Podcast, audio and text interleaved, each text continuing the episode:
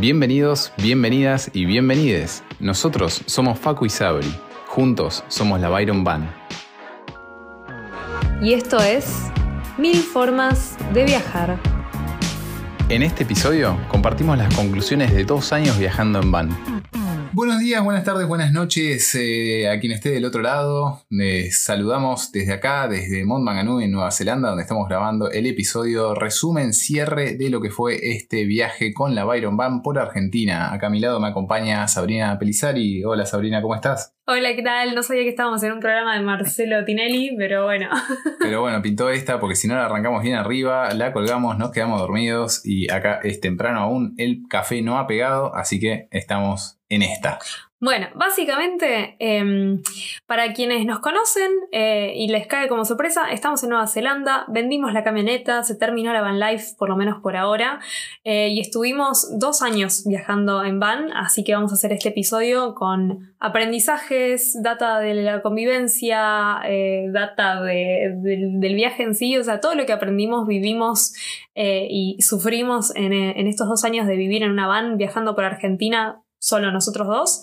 Lo vamos a plasmar en este episodio para que quien, con el objetivo de que quien quiera eh, arrancar un viaje de esta manera, tenga por lo menos un poco de, información de, qué es lo que puede pasar cuando uno se embarca en esta aventura, básicamente, ¿no? Exactamente, exactamente, comparto al 100%. Yo creo que algo que puede estar bueno como para tirar así a forma de trailer es que no volveríamos a hacer un viaje de este tipo, pero estamos muy felices de haberlo hecho y no lo cambiamos por nada. Así que eso eh, resume en, pocas palabras lo que la sensación que nos queda de este viaje. Pero ahora estaría bueno pasar a un resumen más detallado. Eh. Sí, vamos a ir por partes. Eh, hicimos una encuesta en Instagram, hace, arroba la Byron Band para quien nos quiera seguir, eh, Byron con B larga e Y. El nombre no va a cambiar independientemente del tipo de viaje que hagamos. Em, hicimos un par de preguntas a ver qué les gustaría saber a la gente que se quiere embarcar en este tipo de aventura sobre el viaje. Y bueno, tenemos acá una lista hermosa. Pero arranquemos con un poquito de contexto, ¿no? Si es la primera vez que nos escuchan, nosotros somos Facu y Sabri. Yo soy Sabri. Yo soy Facu. Para que no se confundan las voces. Eh, nosotros viajamos hace siete años, más o menos. Nos conocimos en Australia, eh, siendo los dos de Buenos Aires. Viajamos por Australia, viajamos por Nueva Zelanda, hicimos varias cositas. Y después, a principios de 2020, nos compramos una camioneta para camperizar. La armamos durante la pandemia y salimos a fines de febrero de 2021 hasta fin de noviembre de 2022. ¿Dos? Sí. Claro, sí, está bien, sí, da dos años eso más o menos. Creo que un año y diez meses. Eh, que estuvimos viajando full time en la Byron Van, que así se llamaba nuestra camioneta. Y logramos venderla y ahora estamos en Nueva Zelanda, básicamente. Si quieren seguir nuestras aventuras, las podrán seguir en nuestro Instagram en el día a día. Eh, puede agregar un pequeño contexto. Estamos en Nueva Zelanda de paso hacia Australia, que es a donde vamos a ir a instalarnos con una visa Working Holiday de un año de duración, con la intención de, bueno, trabajar, hacer algo de dinero y, bueno, disfrutar de la vida australiana, que es allá donde fue que nos conocimos siete años atrás. Así que estamos en esa. Bien, y básicamente, y la razón por la que les contamos esto es porque una de las preguntas que más nos llegó fue cómo decidimos hacer el viaje, cómo decidimos dar el salto y miedos y cuestiones, y necesitábamos darle ese contexto de que nosotros viajamos hace un tiempo, por lo que el salto, como así llamado el salto de, uy, quiero viajar, quiero hacer algo distinto, lo hicimos hace siete años cuando nos fuimos por separado, cada uno sin conocernos todavía, nos fuimos para Australia. Entonces el, el salto grande de tener una vida eh, como más, más común, más corriente, em, y empezar a hacer otra cosa distinta fue hace siete años cuando nos fuimos a Australia. Entonces cuando ya encaramos el proyecto de la van, como que no se sintió tanto como un salto, simplemente fue bueno, a ver, ahora queremos hacer una van. Eh, ¿Cómo la hacemos? Buscamos los pasos, nos organizamos, ahorramos la plata y, así. Entonces, como que sentimos que por lo menos en nuestro caso personal no fue un gran salto. Sí fue un cambio de viaje, porque nosotros veníamos haciendo visas de trabajo, yendo a instalarnos a un país, vivir, trabajar ahí, ahorrar plata y hacer otra cosa. Eh, la van sí supuso, supuso, se dice. Eh, sí, creo que sí, supuso eh, eh, un desafío distinto, pero eso medio que nos dimos cuenta más mientras la íbamos armando, que cuando tomamos la decisión y la compramos, ¿no? Como que yo siento que no tuve mucho miedo cuando la compramos. ¿Vos qué, qué onda? No, en el caso de la camioneta no, yo creo que era un sueño que veníamos fantaseando hacía rato, hacía mucho tiempo que veíamos en Instagram como las parejas hiper hegemónicas tenían sus vans y viajaban eh, con mucha libertad por Estados Unidos, por Europa y todo parecía color de rosa. Entonces eh, nos comimos el cuento, pero nada, sabíamos que no iba a ser color de rosa y, le dimos para adelante. Eh, yo creo que, como decía Sabri recién, para nosotros el salto fue muchísimo antes. yo arranqué viajando a Estados Unidos haciendo un work and travel y en ese momento fue el salto, pero para mí cerró todo con moño porque justamente estaba terminando mi carrera, estaba terminando la facultad, entonces tenía la oportunidad de irme habiendo terminado la carrera, renunciando al trabajo que nunca me terminó de fascinar. Así que dije, bueno, aprovecho, termino la carrera, renuncio al trabajo, me voy a hacer este viaje que era algo que quería hacer. Y cuando volví, volví a Argentina me di cuenta que, bueno, que tenía muchas ganas de seguir en movimiento y así fue que salí para eh, Australia. Así que digamos que ese salto lo dimos mucho tiempo antes y desde ese momento hemos estado en movimiento y hemos priorizado siempre eh, viajar y conocer nuevos destinos y tener nuevas experiencias. Así que en cuanto a eso, nada, ese salto ya lo habíamos dado tiempo antes. Y de vuelta, esto de la fantasía de la van, eh, teníamos pensado viajar por Latinoamérica después de Nueva Zelanda. Y cuando volvimos a Argentina, post Nueva Zelanda, reconfiguramos esta idea y dijimos, bueno, me parece que es el momento de hacerlo en van porque tenemos los recursos, venimos con ahorros de Nueva Zelanda, teníamos la, la edad, tenemos las ganas, tenemos la energía. Perdón, ¿la edad? ¿A qué te referís con la edad? La edad en el sentido de que todavía no me dolían los huesos. Pero también quiero aprovechar este momento. Eh, a ver, nosotros sostenemos que, para hacer este viaje, para nosotros hacer este viaje, queríamos tener como la energía para hacerlo, pero eh, aproximadamente el 80% de la gente que nos encontramos que está viajando en van son jubilados, o sea, de 60 para arriba. Así que no, no quiero que se entienda como que la edad es un impedimento, pero para nosotros era importante hacer esto mientras tuviéramos como energía para hacerlo. Exactamente, y aprovechando el envión que teníamos de, tantos años de viaje y tanta, tanto movimiento ¿no? Porque a veces pasa que una vez que eh, se tiene un estilo de vida capaz más eh, sedentario, ahí es cuando cuesta realmente dar ese famoso salto, pero bueno, a nosotros estar en movimiento no nos costó eh, justamente por eso, ¿no? Claro, o sea, en, ambos casos individuales, cuando decidimos viajar, eh, no teníamos ni una casa, ni una mascota, ni un hijo, ni un... No teníamos grandes responsabilidades, ni grandes ambiciones de, cosas para hacer acá, de crecer en una carrera o algo. Entonces no fue mucho lo que tuvimos que sacrificar, entre comillas, para poder irnos. Eh, estábamos bastante livianos cuando nos fuimos y una vez que estuvimos en movimiento, como que seguimos con esa liviandad. Entonces como que nunca dejamos nada demasiado fijo, demasiado construido para poder hacer un viaje. Ni cuando nos fuimos a Australia, ni cuando nos compramos la van. Más todas las veces que volvíamos a Argentina, volvíamos y nos quedamos en la casa de nuestros viejos. Entonces tampoco teníamos una casa propia ni nada. Em, así que en ese sentido creo que para nosotros fue particularmente un poco, un poco más fácil de tomar esta decisión que para alguien que tal vez ya tiene algo más construido o ciertas responsabilidades. Aprovechamos para hacer mención a otro de los episodios que tenemos en nuestro podcast, que es el de la camperización, que si no me equivoco es como camperizar sin... Y no morir en el intento. Y no morir en el intento. Nada, vayan a escucharlo porque realmente fue un viaje de emociones la camperización, demandó mucha energía y bueno, eh, nada, fue muy intenso. Los miedos vinieron en realidad cuando arrancamos con el proyecto, o sea, si, si vino algún miedo o una vez que estábamos en viaje, pero también miedos manejables dentro de todo. Así que bueno, habiendo hecho esa aclaración de cómo dar el salto y demás, vamos a empezar a hablar de cómo fue el viaje, ¿no? Eh, nosotros arrancamos desde Buenos Aires, estuvimos un año camperizando la camioneta en el medio de la pandemia, tuvimos un montón de contratiempos y bueno, todo eso lo pueden escuchar en el otro episodio. Acá no nos vamos a, no vamos a entrar en detalles de la camperización, sino que vamos a hablar de los dos años en viaje en sí. Hacemos una pequeña aclaración, camperizar eh, dícese de armar una casa rodante en una camioneta, ¿no? O sea, nosotros compramos la camioneta eh, siendo una camioneta escolar. exactamente, con, no sé, cuatro filas de asientos y sacamos esos asientos, sacamos todo el revestimiento interno y empezamos a construir en su interior lo que terminó siendo nuestra casa por esos dos años. Bien, bien, muy buena esa aclaración. Sí, Estamos muy profesionales. Siento que es ¿Viste? un re programa de radio. Súper serio. Nos invitaron una vez a una radio y ahora nos creemos que, que somos lo más. Hola. Así saludan en la radio. Así no sé en qué radio escuchamos, pero bueno. Bueno, arranquemos. Contemos un poco cómo, cómo ha sido el viaje. Nosotros salimos desde Buenos Aires a fines de febrero de 2021 con rumbo al sur. Teníamos a la hermana de Facu que visitar, que estaba en Bariloche en ese momento, así que le metimos pila y en una semana estuvimos en Bariloche. Una vez que llegamos a Bariloche, nos quedamos siete meses. Entonces, de nuestro primer año de viaje, ya pasamos siete meses instalados en Bariloche.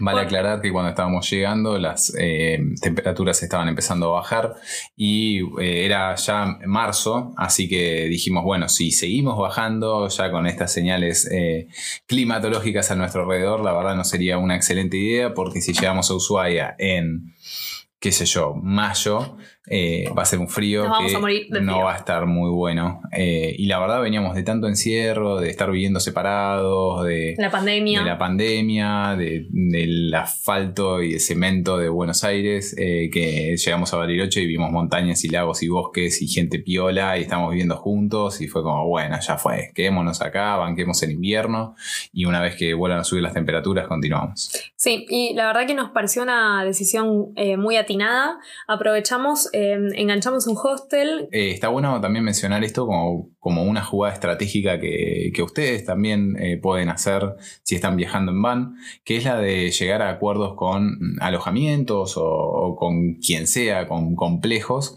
como para pasar tiempos más largos. Los campings, la verdad, que flashean cualquiera, para, para decirlo de, forma, una forma criolla. Entonces pueden llegar a acuerdos como el que tuvimos nosotros con este hotel, eh, con el hostel, digo, y eh, estacionamos la camioneta en la parte delantera donde estaba el espacio de estacionamiento y usábamos los, eh, las comodidades ¿no? del hostel, el baño, la cocina, eh, la ducha, el wifi. Pero habitábamos nuestra camioneta, ¿no? Usábamos la camioneta como habitación, así que a ellos les servía, a nosotros nos servía y pagábamos un precio bastante, bastante copado. Vamos a decir eh, que cuando eh, esto fue 2021, ponele que mayo de 2021 estábamos pagando 10 mil pesos entre los dos por mes para vivir ahí, que era un golazo. La verdad que eh, además a precios de Bariloche, quien conoce sabe que era un regalo. Eh, entonces, bueno, decidimos quedarnos todo el invierno ahí. Eh, fue mucho más cómodo, la verdad, una vez que, que nos, nos quedamos quietos, eh, porque bueno, las temperaturas empezaron a bajar, conseguimos que nos prestaran un caloventor. eh, ahí, ahí empezaron a aparecer, creo que las primeras incomodidades de, de la van, ¿no? Llegó el frío, llegó la nieve, llegaron las temperaturas bajas y con eso llegó la tan temida condensación. Que la condensación es un horror, eh, te llena todo de moho, te llena todo de olor a húmedo, las cosas no se te secan, eh, el sol salía muy tarde. Mm, Te puede oxidar eh, la Te puede chapa oxidar la chapa. Eh, te entra frío por las ventanas, nuestra camioneta era toda vidriada y si bien a la noche poníamos unos recortes de aislante para que haya una capa entre la ventana y nosotros, y aún estando la camioneta totalmente aislada, la verdad que la condensación jugaba muy en contra y hacía mucho frío y era todo muy horrible hasta que eh, llegó Arturito a nuestras vidas, eh, que nos prestaron un caloventor cuyo, no, ¿qué, quiero decir? Nos prestaron un caloventor que lo pudimos conectar a una fuente externa, o sea, estábamos conectados a, un- a la toma del hostel y con el caloventor mejoró todo totalmente, la condensación paró, teníamos como un aire mucho más seco en la camioneta, podíamos habitarla durante el día, porque eso también pasaba, ¿no? Como que si no le daba el sol durante el día no podías estar del frío que hacía, pero no deja de ser una lata, por más bien eh, aislada que esté, eh, no se podía estar. Eh, y una vez que llegó el caloventor nos cambió totalmente la vida. Eh, así que eso también está bueno hablar, ¿no? De los climas extremos. Con mucho frío, nosotros decidimos no movernos y cuando conseguimos el caloventor pudimos volver a habitar la camioneta y pasarla mucho mejor. Y estamos muy contentos de no haber estado en ruta en ese momento. Además de que nuestra camioneta es una camioneta... eh, nuestra camioneta era una camioneta de 1995, que nosotros siempre la quisimos cuidar mucho y no la íbamos a querer manejar en la montaña con la nieve y con todas las dificultades y peligros que eso puede traer. Así que nada, creo que en ese sentido tomamos la decisión correcta.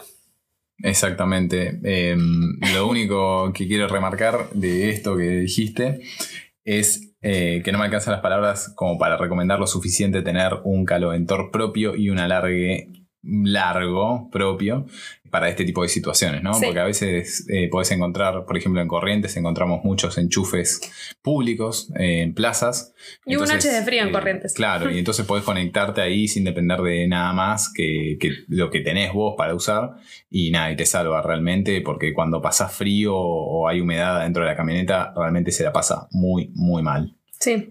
Bueno, y aprovechamos que estábamos en Bariloche, que estábamos quietos y mm, yo me conseguí un trabajo, trabajé como barista la temporada de invierno, así que tuve una vida como bastante normal en Bariloche. Facu estuvo haciendo unas traducciones online y eso nos lleva un poco a de qué vivimos, cómo costeamos el viaje, eh, cómo, qué hicimos para poder mantener este estilo de vida. ¿Yo? Sí, esa fue la pausa de habla vos. Me miró así como diciendo, bueno, ahora vas a hablar vos.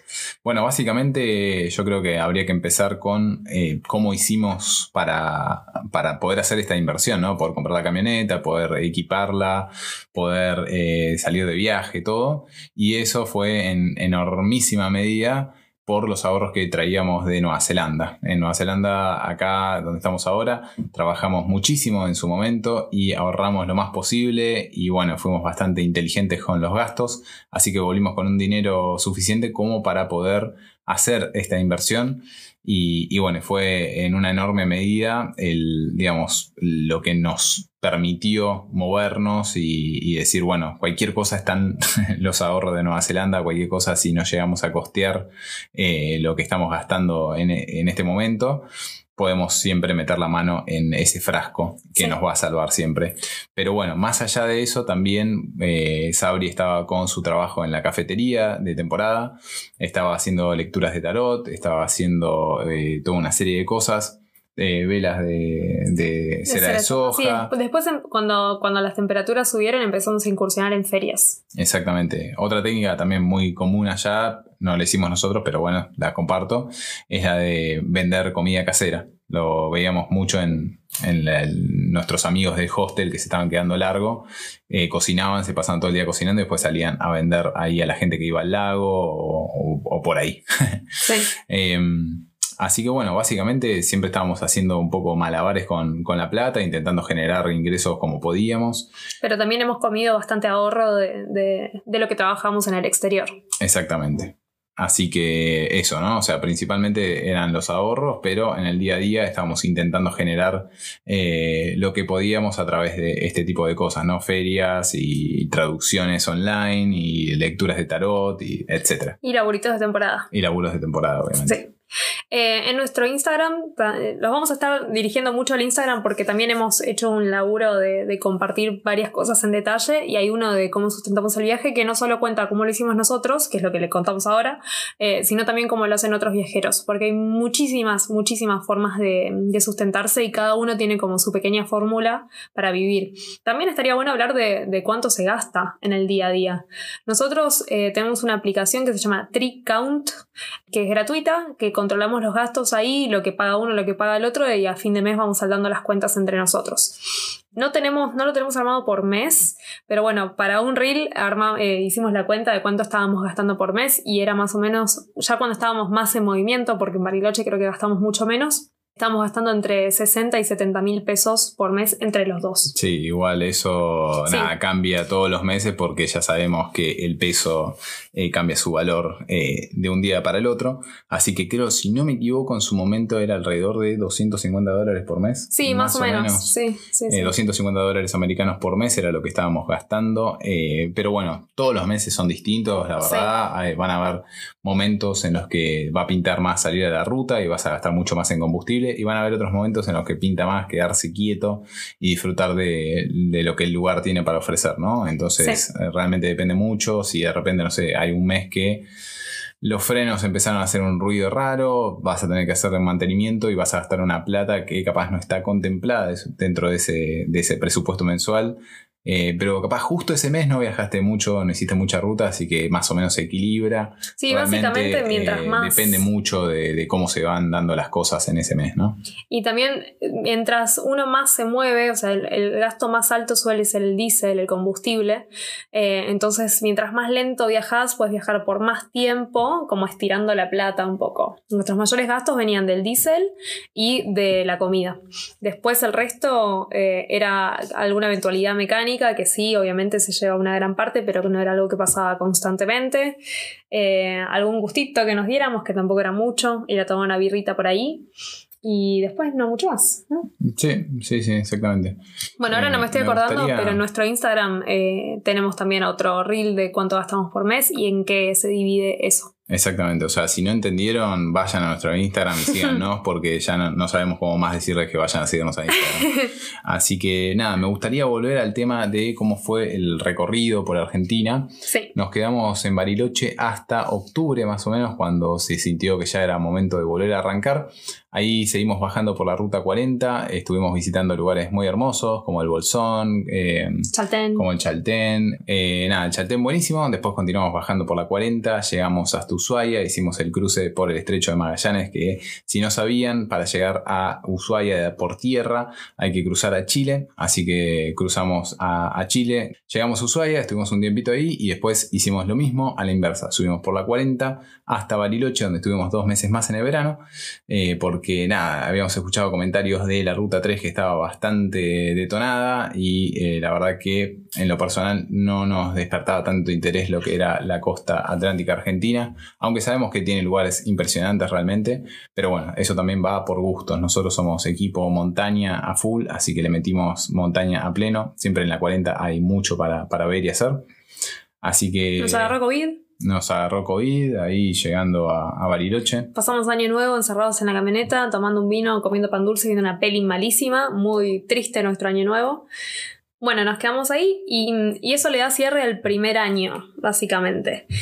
Una vez que estábamos en Bariloche en verano, eh, como les contamos antes, nosotros estuvimos en Australia hace siete años y en su momento hicimos lo necesario, eh, el, el trabajo específico que hay que hacer para poder aplicar a un segundo año de visa.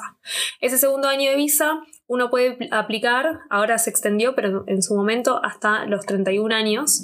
Entonces, una vez que yo había cumplido 30 años y habían pasado 6 meses, eh, decidimos aplicar al segundo año de visa, a ver si nos lo daban y qué pasaba, que eso siempre fue nuestro plan, si se podía volver a Australia para ese segundo año. Entonces, cuando estábamos en Bariloche, aplicamos y al mes nos, dieron la visa. eh, y una vez que te dan la visa, tenés un año para poder entrar al país. Entonces nos la dieron a principios de marzo y antes de principios de marzo del año siguiente teníamos que estar en Australia para no perder esa visa. Entonces de repente ahí nuestro viaje hizo tipo, bueno, ¡pum! Listo, no podemos colgarla siete meses en otro lugar, sigamos recorriendo el país. Y nuestro segundo año fue muchi- muchísimo más movido, recorrimos el resto del, del país hasta llegar a Buenos Aires, planear vender la van y ahora venirnos para acá. Fue un montón de decisiones y sacar vuelos y cosas, pero bueno, eso capaz es un caso muy específico, pero les contamos para que tengan una idea de por qué nuestro año, nuestro primer año fue súper lento y nuestro segundo año fue súper movido.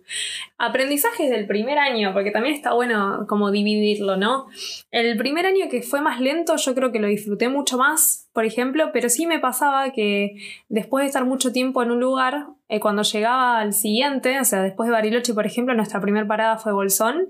El primer día de Bolsón me deprimí totalmente y me pasaba eso, me, me pasó mucho en el primer año que, que cuando pasamos mucho tiempo en un lugar y después arrancábamos de vuelta, eh, ese arranque me costaba mucho. Y creo que tenía que ver con no, no tener un proyecto, no tener algo más allá del simple viajar por conocer que me moviera. Bueno, me pasaba eso, sentir como que, como que llegaba a un lugar nuevo y no me motivaba demasiado simplemente conocerlo y como que no le encontraba el sentido al viaje y, y a mí personalmente me sucedía eso y creo que a vos te pasaba algo similar, ¿no? Sí, yo creo que a mí lo que me costaba en lo personal era que es algo que con lo que sigo lidiando y que estoy esperando a estar quieto en un lugar para empezar a, construirlo y disfrutarlo, es tener un grupo de, amigos, un grupo de pertenencia, eh, no sé, gente con la que me sienta a gusto, que me conozca de antes, que sepa cómo soy, cómo es mi humor, cómo, qué tener pequeñas tradiciones. Entonces, cuando pasábamos más tiempo en un lugar, de a poquito se iba formando ese grupo de pertenencia, pero una vez que decidíamos eh, volver a irnos, era abandonarlo de vuelta. Era abandonar eso, desprenderse de esas amistades, eh, mucho trabajar el desapego constantemente, que ya lo venimos haciendo hace años, pero bueno. Nunca se hace más fácil. En un viaje así, con tanto movimiento, nada, pasa demasiado seguido, o sea, pasa muy, muy seguido. Y bueno, nos pasaba eso, ¿no? Que cada vez que nos íbamos a, visitar un lugar nuevo era como, ah, mira qué lindo el nuevo lugar, pero mira, mira todo lo que extraño a, a esta gente, ¿no? O sea. O que te dan ganas de hacer cosas con más gente, como que también nosotros pasamos mucho tiempo juntos en la camioneta, no, no quedaba otra. Y a veces el clima tampoco te permitía separarte mucho o, querías ir a hacer una caminata y bueno, la iban a hacer los dos porque los dos la querían hacer y no la iban a hacer por separado, por, no sé.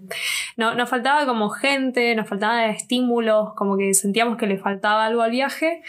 También yo creo que, ahí ya hablaremos de esto en la parte de la convivencia, ¿no? Pero como que carga mucho eh, al vínculo, ¿no? A la relación, como que de repente la otra persona pasa a ser tu mejor amigo, eh, tu mejor amiga, tu familia y tu socio y tu, qué sé yo, todo, todo, todo, todo pasa, la otra persona pasa, pasa a ocupar todos esos lugares y bueno, por momentos es, está buenísimo y por momentos no está tan bueno. Sí, sí, sí, sí, totalmente. Bueno, y nosotros hace un tiempo habíamos flasheado, cuando nos fuimos a Nueva Zelanda, habíamos flasheado la idea de comprarnos una camioneta y grabar músicos a medida que viajáramos.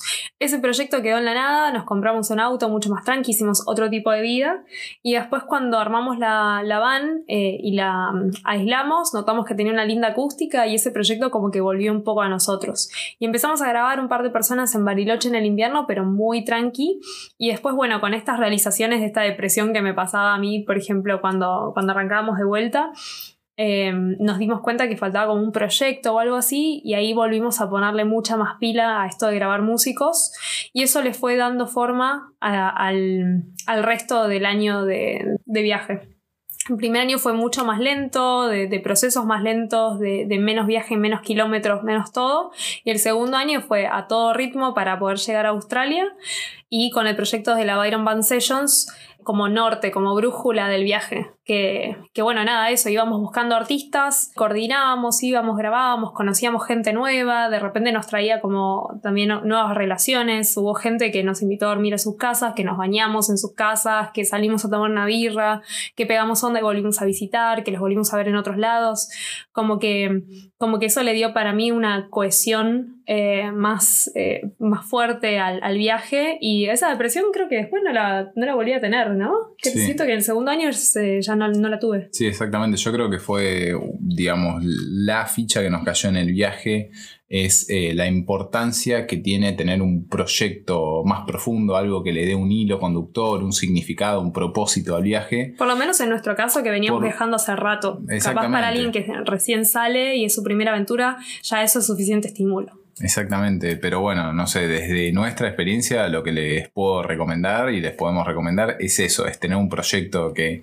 que estructure el viaje, que le ayude a definir tiempos de estadía en un lugar, en otro, la ruta de viaje, algo que eh, le, dé un, significado y un propósito, ¿no? Porque después llega un punto en el que después de hacer 25 caminatas, eh, la vigésimo sexta es como al pedo, o sea, voy a ver más de lo mismo, eh, realmente llega un punto que, te empiezan a, te empieza a faltar un poco de motivación para hacer las cosas, por lo menos en nuestro caso, ¿no? Eh, me acuerdo en algún punto de, del sur de la Patagonia que dijimos, che, están todas estas caminatas para hacer. Uf, bueno, no sé, la verdad es que no tengo ganas ya. Ya hice tantas caminatas y vi tantos lugares tan lindos eh, que... Suena medio pedante, pero se sentía un poco así, la verdad. Es que, es que realmente, o sea, si, si, si, se ponen en ese lugar un segundo y, digamos, intenta conectar con, con esa sensación, eh, es como que se volvía un poco vacío después de un tiempo, ¿no? Porque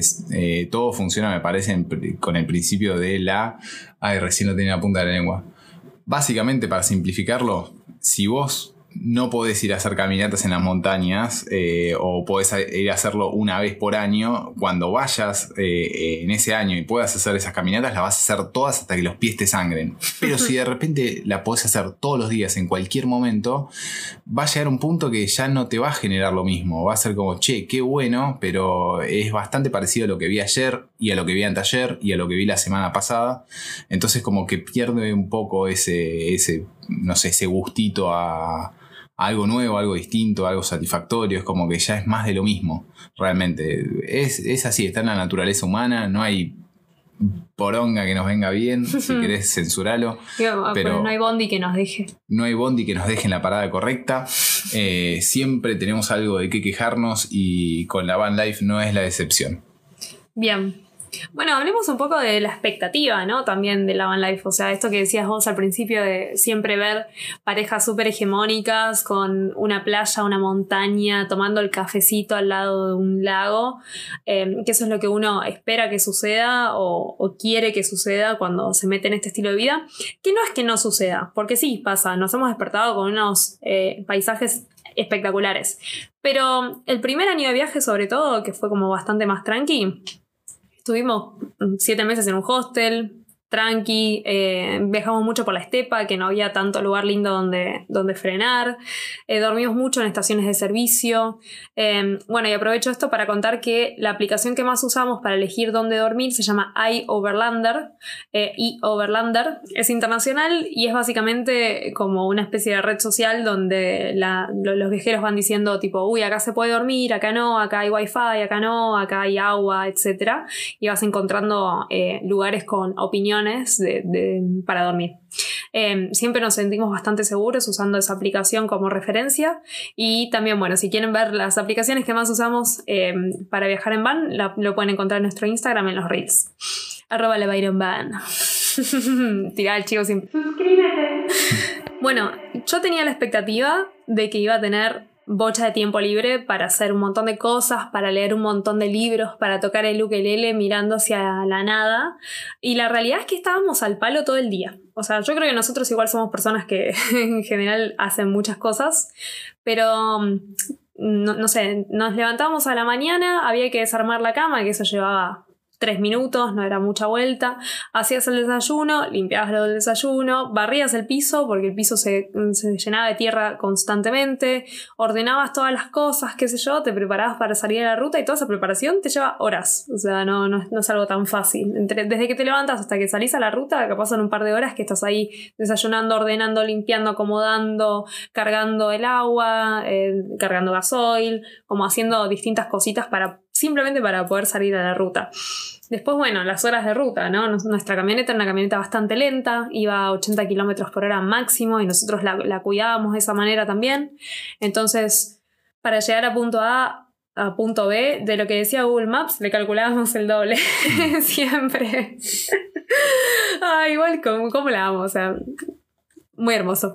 Pero bueno, digamos que no era una camioneta súper eh, fácil, rápida, así canchera para andar. Eh, así que ahí teníamos un montón de tiempo y después, bueno, buscar un lugar para dormir, eh, ir a hacer compras. Teníamos una heladerita, pero no, no la recomendamos, era una conservadora. Eh, y básicamente era una alacena que cada tanto te tiraba un poco de frío. No era mucha vuelta. Entonces teníamos que comprar comida constantemente, casi todos los días, eh, para que no se eche a perder la que teníamos y para nada, poder sustentarnos. Em, ¿Qué más nos llevaba mucho tiempo? Em, la mecánica. La mecánica llevaba mucho tiempo, mucha energía. Yo creo que para simplificarlo y ser más conciso, diría que eh, yo tenía el mito en mi cabeza de que iba a tener mucho tiempo libre, de que iba a vivir más relajado, de que todo iba a ser más fácil e idílico. Y la verdad es que no fue así, fue todo lo contrario, creo que fue el tiempo más estresante de mi vida, fue ese, esos dos años de viaje, porque realmente tenías que estar tomando decisiones todo el tiempo, todos los días tenías que decidir si te quedabas a dormir en ese lugar, si te movías a otro lado, si continuabas ruta o si te quedabas, por qué te quedabas, cuánta plata estabas gastando, cómo podías generar más. ¿Qué hacías en ese lugar? Obviamente estando en movimiento, nada, hay que, hay que rebuscarse las formas de, hacer plata. Eh, cómo era ese lugar, cómo funcionaba, cómo, cuál era el clima, qué, decía el pronóstico, porque de repente te agarraba una tormenta y podía ser realmente un bajón, porque de repente se levantaba viento, nos ha agarrado sonda en Mendoza y fue una pesadilla. Eh, si te agarraba una tormenta fuerte también, eh, tenías que estar pensando todo el tiempo en la mecánica, tenías que estar todo el tiempo pensando en hacer las compras, en tener la camioneta ordenada, en que no se rompa nada, en, las redes sociales. En las redes sociales, realmente fue fue, eh, fue súper estresante. Nada que ver a lo que tenía en mente. Yo pensé que iba a estar todo el tiempo tirado en una hamaca paraguaya, tocando, aprendiendo a tocar la guitarra, aprendiendo nuevos idiomas, eh, expandiendo mi conciencia y la verdad es que nada, nada que ver a, lo que a lo que esperaba. Y de todas formas, de vuelta, no lo cambiaría por nada. Eh, siento que que pude cumplir un, sueño colectivo, un sueño que tiene mucha gente y me siento totalmente bendecido por eso. Soy uno de los pocos afortunados que, lo puede decir que, lo hizo y, nada, y la verdad se siente, se siente hermoso, pero no volvería a pasar por eso. Eh, me gustaría compartir también cuando preguntamos en Instagram qué les gustaría saber para este episodio, también preguntamos qué ideas tienen de la van life, de cómo es. Y nos dijeron de todo, mucha gente fue muy realista. Nos pusieron nada fácil, preocupado de quedar parado, que también eh, pasa, eh, relajados, que bueno, hola, hola Meli, no, no estábamos relajados. Después bien, todos los días una nueva aventura, que sí, eso podemos decir que era todos los días una, nueva toma de decisiones. Sí, igual, o sea, de, vuelta, no todos los días son una nueva aventura. Hay muchos días que son recontra remil mega tranqui y que no pasa nada. Eh, qué sé yo, no es que todos los días vas a estar subiendo montañas y teniendo experiencias inolvidables, sino que van a haber muchos días que van a ser. Hay un día que solo vas a estar engrasando el tren delantero. Exactamente, van a haber días que son de mantenimiento mecánico y que todo es una paja y, nada. Eh, van a haber otros días que sí sean una, aventura, pero bueno, no es que todos los días son, son así, ¿no? Un, chico acá nos pone lo más hermoso que les puede estar pasando, disfruten, son los tocados por la varita mágica. Y e, esas son las cosas que queremos hablar, porque, eh, como decía Facu, estamos muy felices de poder haberlo hecho. Eh, era algo que queríamos hacer y efectivamente lo pudimos completar y vivir y, vivir en primera persona. Y sabemos que es algo de lo que la gente tiene mucha expectativa y nosotros mismos teníamos mucha expectativa. Pero ahí, o sea, hay una realidad como todo. Uno tiene problemas de convivencia, uno tiene, no sé, temperaturas altas que te morís de calor, temperaturas bajas que te morís de frío, esto de tomar muchas decisiones y de no siempre despertarte con un patio divino. Después está el lado A, ahora también vamos a hablar de las cosas buenas, ¿no? Eh, pero, pero bueno, me gusta bajarlo un poco más a la realidad porque no es todo tan perfecto, ni tan lindo, ni tan, tan instagramiable como, como parece, ¿no? Y, los problemas que uno puede tener en el día a día viviendo en un departamento, también los va a tener en la camioneta y le va a sumar problemas mecánicos. Bueno, acá alguien dice, no es tan fácil como parece, y sí, te bancamos porque es así. Eh, un poco hippie y algo añejos. no sé si entiendo eso, pero sí, es un poco hippie. Em, acá una chica dice, preocupados respecto a algunas cuestiones. Si el presupuesto alcanza, dónde dormir, tema inseguridad, adaptación a dormir en la calle, pero sobre todo el económico. Y sí, la verdad que sí. O sea, hay muchas preocupaciones que te persiguen. Sobre todo si estás viajando sin una fecha de vuelta o sin una estructura financiera armada, ¿no? Em, nosotros mal que mal teníamos nuestros ahorros para caer en eso, pero hay mucha gente que simplemente vive de ferias y que mucho de su viaje, no, no, sé cuánto es el porcentaje, pero mucho de su viaje es hacer ferias o todos los fines de semana están haciendo ferias y de esa manera deciden cuánto más pueden viajar o cuánto se quedan en un lugar. Eh, entonces eso también es importante mencionar. Sí, y de vuelta vuelvo a esto de, que nunca viví tan estresado en mi vida, eh, porque justamente haciendo referencia a esto, ¿no? Por ejemplo, la seguridad. Uno está durmiendo muchas veces en la vía pública, eh, por no decir el 90% del tiempo. Entonces también, nada, ahí hay una apuesta a, la, comunidad, al destino, a la suerte de que justo no venga alguien a, querer robarte o que te haya estado, qué sé yo, vigilando durante el día y sabe cuándo estás, cuándo no, eh, o lo que sea. O sea, esas cosas estás mucho más expuesto. Eh, también Acostumbrarse a dormir en la calle es un viaje también. Sí, también estás expuesto a, eh, de vuelta, fenómenos naturales, ¿no? De repente, un, qué sé yo, una mega tormenta eléctrica y estás ahí adentro de una lata y decís, bueno, en cualquier momento me cae un rayo y me quedo sordo o nos mata los dos, ¿entendés? Como, como que podés entrar en esas mucho más fácil que si estás en una casa. Y también está siempre la, preocupación de que la plata no alcance o de repente que te choquen o chocar o tener un desperfecto mecánico que, ponga fin a, todo, a toda la joda, ¿no? ¿Qué ha pasado? O sea, a muchos amigos nuestros les ha pasado eso, de que ni siquiera pudieron salir de viaje, ese nivel, y, y ver qué le pasa a alguien que conoces es como, uff, yo, yo, no estoy salvada de que me pase esto tampoco. Exactamente, estás siempre ahí como, digamos, con, el, con ese miedo, por lo menos si sos hipocondríaco como yo. La verdad es que yo en, todo ese tiempo he tenido pesadillas recurrentes donde a la camioneta le pasaba algo, tenía algún desperfecto mecánico, fallaba algo y, de repente representaba un, gasto que no podíamos afrontar y que teníamos que, que, nada, que dar por terminado el viaje, que se rompía el motor, que lo que sea, o que nos quedábamos varados en determinado lugar. Y nada, obviamente teniendo en el horizonte el proyecto de venir para Australia, cualquier tipo de contratiempo representaba la posibilidad de perder la visa. Exactamente, sí, creo que no hubiéramos, no hubiéramos perdido la visa, creo yo, porque hubiéramos venido igual, pero sí hubiera representado un mega dolor de cabeza de decir, bueno, ¿y ahora qué hacemos? ¿Viste? ¿Con quién la dejamos? ¿Cuánto tiempo va a estar eh, en el taller? Eh, ¿Qué vamos a hacer después como para venderla? Eh, nada, eh, también era, era, eso, ¿no? Teníamos todos los huevos puestos en una misma canasta. De repente la camioneta era nuestra casa, nuestro vehículo, nuestro proyecto, nuestra inversión. Eh, el 90% de nuestro capital era un montón de cosas, entonces el miedo era mucho mayor. Bueno, eh, bueno, acá los chicos de la Ruta Madre, que también están viajando con su MD 180, ponen agotador, así que ellos bien saben que así es. Y los chicos de la Andariega ponen, son todos vagos millonarios, eh, porque también te llegan esas, esas cosas, ¿no? Como que la gran pregunta siempre es cómo sustentas el viaje y mucha gente piensa que uno tiene que ser heredero de Fariña para, para, hacer, para poder sustentarlo y bueno, ya como explicamos hay muchísimas formas de hacerlo y se gasta mucho menos en este estilo de vida que ya pagando un alquiler en Buenos Aires, por lo menos. Eh, así que bueno, eso con respecto a expectativas, me parece que podemos cerrar ese tema. Eh, ¿Qué es lo más incómodo o difícil? O sea, sigamos quejándonos un ratito y después vamos a las cosas buenas. Les prometo que hay, que hay un lado bueno de todo esto. Hay, hay otra cosa del otro lado del arco iris. Mm. no era esa la frase, pero no importa. Eh, y es, es muy incómodo vivir ser dos personas, te diría. O sea, nadie, es dos personas.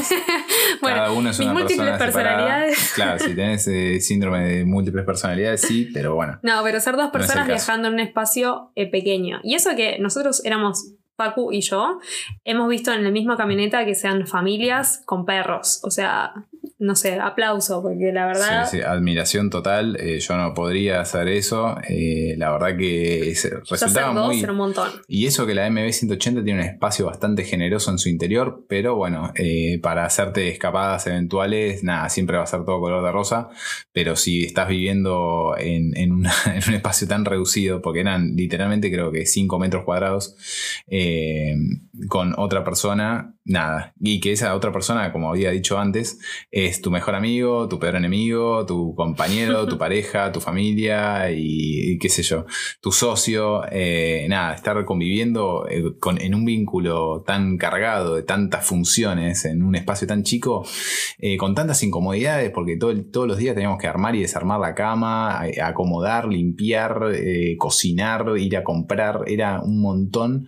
Y la verdad que se... se resufría. es que es que sí, realmente es, es, es sumamente incómodo. Sí, es, es sumamente incómodo. Para, también tiene cosas súper cómodas porque tan- podés hacer este mismo viaje con un auto y una carpa y vas a estar menos cómodo que en Está una bien. motorhome. Yo estoy hablando, yo me estoy haciendo referencia al viaje que hicimos nosotros. Sí, Después, si sos una sola persona que está viajando en una Sprinter, cero kilómetros, a todo culo, con un montón de espacio y, y qué sé yo, y te haces, igual te va a faltar el lavarropas. te haces un viaje de una semana cada dos meses y vas a vivir como un rey, o sea, no lo dudo. Pero para este viaje que era 24-7 por toda Argentina, una camioneta vieja, en un espacio chico, con un vínculo eh, intenso de dos personas intensas, la verdad que nada, no, no se lo recomienda a nadie.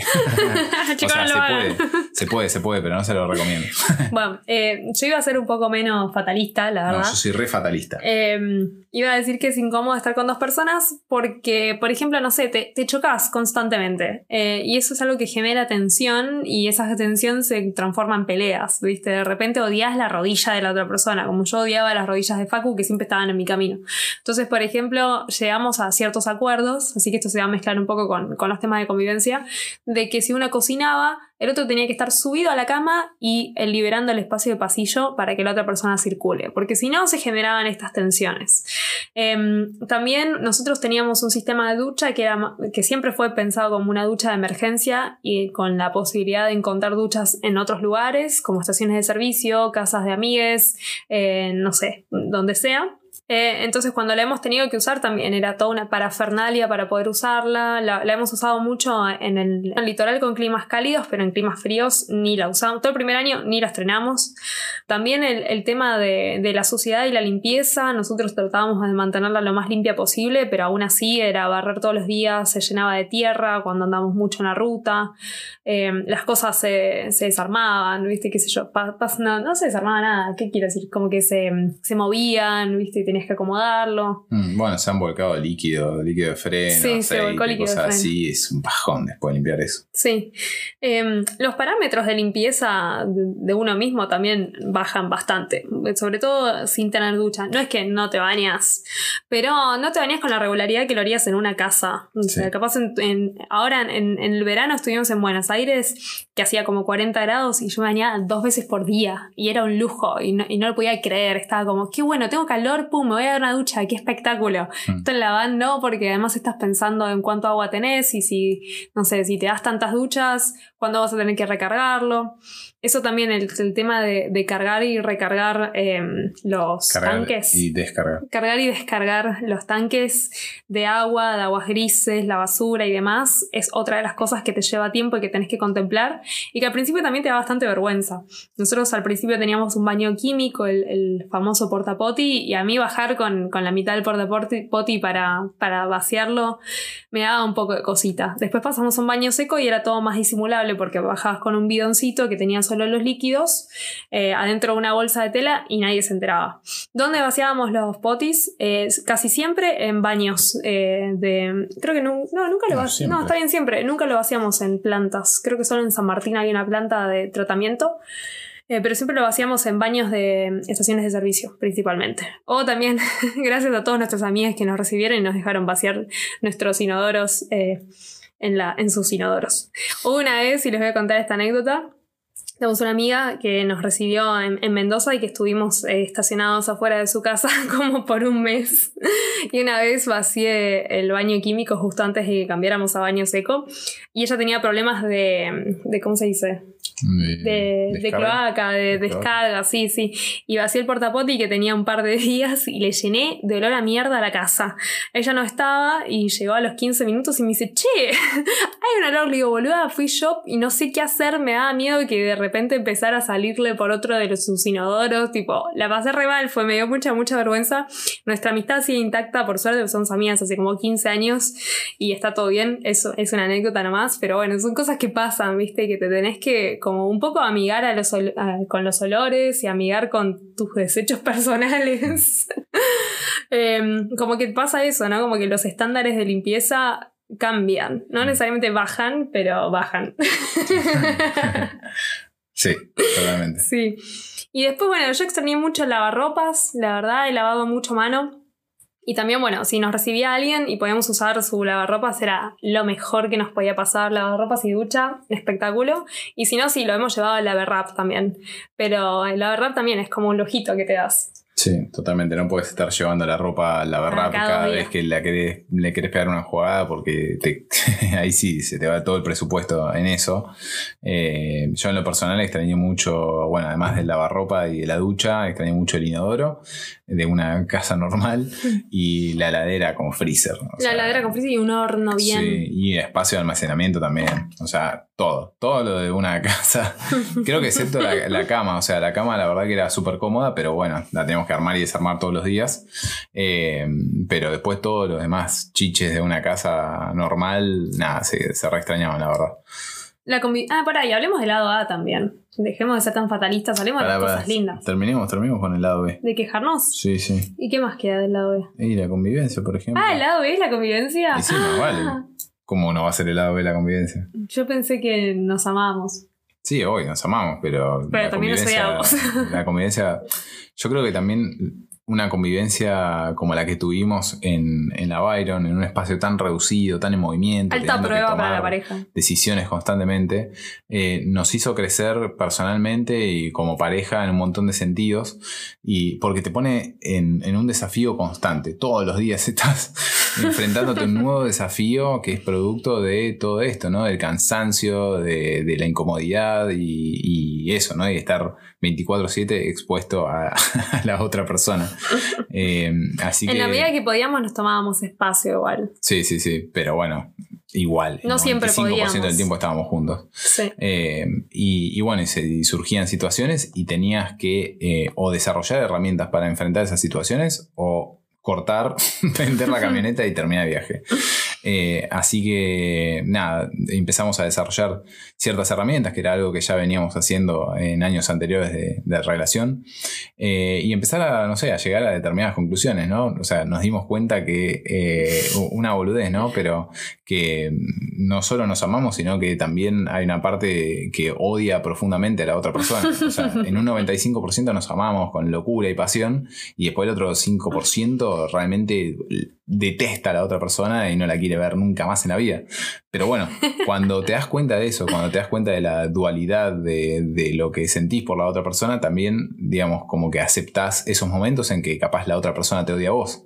Entonces es como que de repente vas llegando a estas conclusiones que son eh, bastante, no sé, te- que te iluminan un poquito y que decís, ah, listo, entiendo. Ahora cuando me doy cuenta que Sabri me está odiando, capaz yo opto por irme a dar una vuelta o le doy su espacio o no sé. O traerme un chocolate. Eso sí O traer un chocolate, también nos dimos cuenta cómo nos afecta de repente tener hambre o tener sueño y, y aprendimos a manejar esas eh, situaciones, ¿no? Cuando vemos que hay señales de eh, que alguno de los dos tiene hambre, bueno, hagamos lo necesario para saciar ese hambre lo antes posible, antes de que se convierta en un problema real y, un- y una pelea.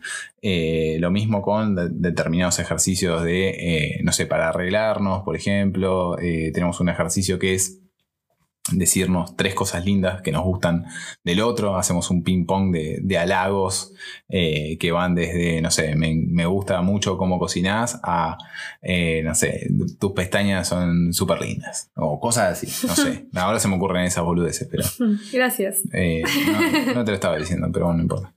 Eh, ahí me salió el 5% que te odia profundamente. Sí, hoy creo que me estás odiando un poco. Hoy te doy un poquito, pero Sí, sí. igual nos amamos. Em, Bueno, ¿y qué más? de- bueno, la convivencia, eso, ¿no? Como que llegamos a ciertos acuerdos.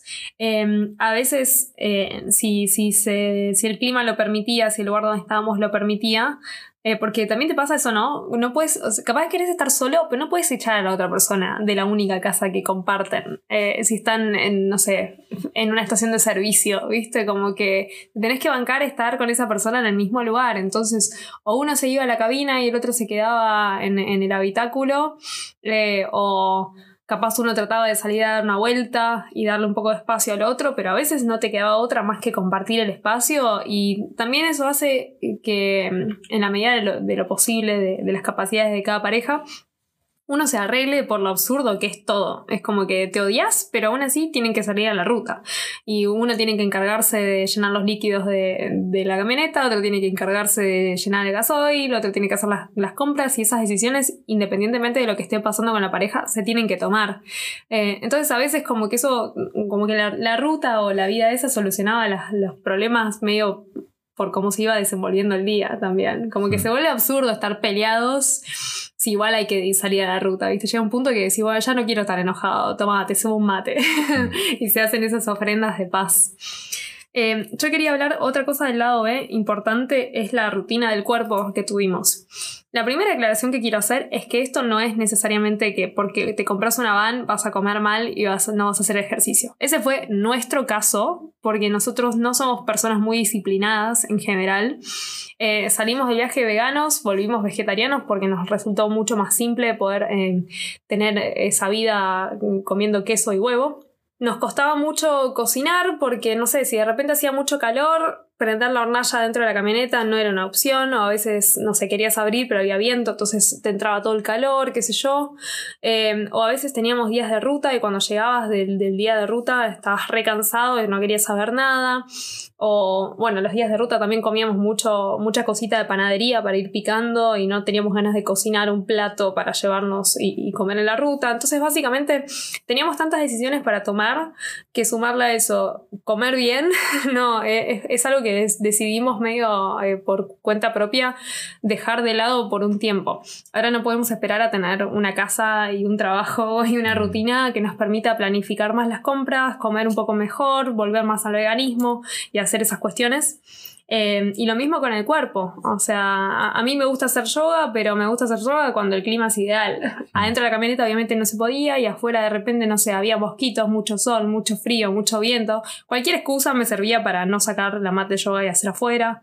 Eh, eh, cuando estuvimos en Bariloche sí, estuve yendo a, danza y a hacer cosas así como con un poquito más de rutina, pero cuando estábamos en movimiento nos costó mucho tener una rutina de gimnasia también. Y fue otra de esas cosas que decidimos como sacrificar, entre comillas, en este viaje hasta que estemos quietos. Por lo menos en nuestro caso, pues nos, pasa a los dos.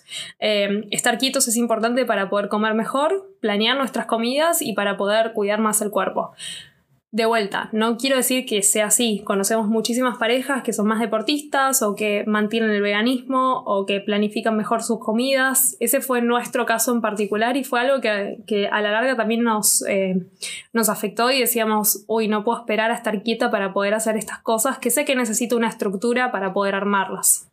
Sí, exactamente. E incluso yo me ponía a pensar, eh, nada, capaz si sos una persona que le gusta mucho el running, simplemente salir a correr y hacer flexiones de brazos y abdominales y ese tipo de cosas, fantástico, capaz te viene joya este estilo de vida porque lo vas a poder hacer igual y después volvés y si tenés una, una buena ducha en la camioneta, te pegas la duchita y listo, y todo bárbaro y todo color de rosa.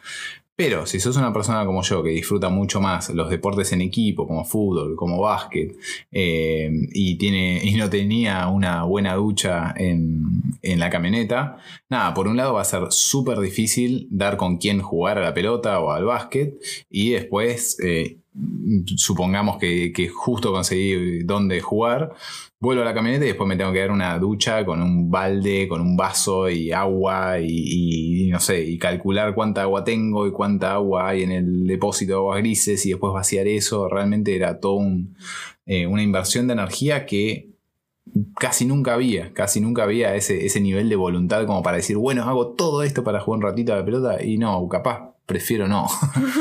Eh, no sé, pero de vuelta, nosotros no somos eh, particularmente disciplinados, así que tómenlo como de quien viene. Bien. Bueno, ¿podemos hablar del lado A? Sí.